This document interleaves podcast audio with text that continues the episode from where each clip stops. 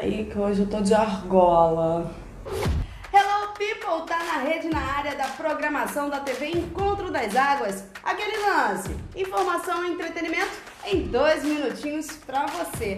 Mas antes das notícias, repararam o meu tom bronzeado, a minha cutis descansada e esse cabelo moreno iluminado?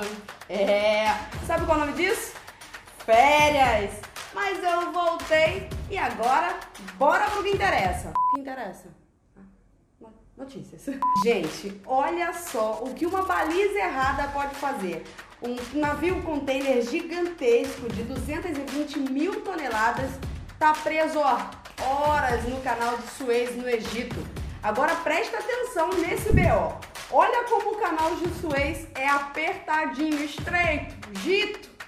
O navio encalhou de lado com a ajuda de uma tempestade de areia que tirou a visibilidade do comandante e está interrompendo todo o fluxo de navios do lugar.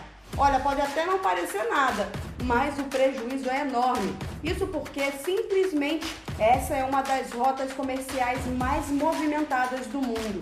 Além disso, dezenas de navios já estão na fila para passar exatamente nesse canal que é uma fonte de receita essencial para o Egito. O país faturou quase 6 bilhões de dólares em 2020 só por causa desse caminho abençoado aí. É, uma força-tarefa está tentando evitar os atrasos de entrega de milhares de produtos com oito rebocadores. Agora eu vou falar uma coisa, eu tive que fazer a prova de direção pelo menos umas oito vezes até conseguir a carteira de motorista. Então eu não julgo não, comandante. Se fosse eu, ia ser bem pior. Pode acreditar. Olha, gente, agora falando do estado de saúde do querido comediante Paulo Gustavo, que interpreta a própria mãe, né, a dona Hermínia, em A Minha Mãe é uma Peça, recordista aí de bilheteria. O Paulo Gustavo foi diagnosticado com Covid-19 e infelizmente teve o quadro agravado, precisando de intubação. A família e a assessoria de imprensa divulgaram hoje que o quadro clínico dele demonstrou uma boa resposta nas últimas 72 horas.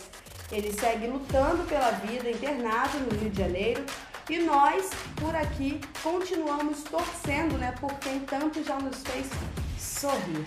Força Paulo Gustavo e você, se puder, permaneça em casa. Olha, outras informações nas nossas redes sociais e aqui na programação também. Já sabe, né? Se virou notícia, tá na rede!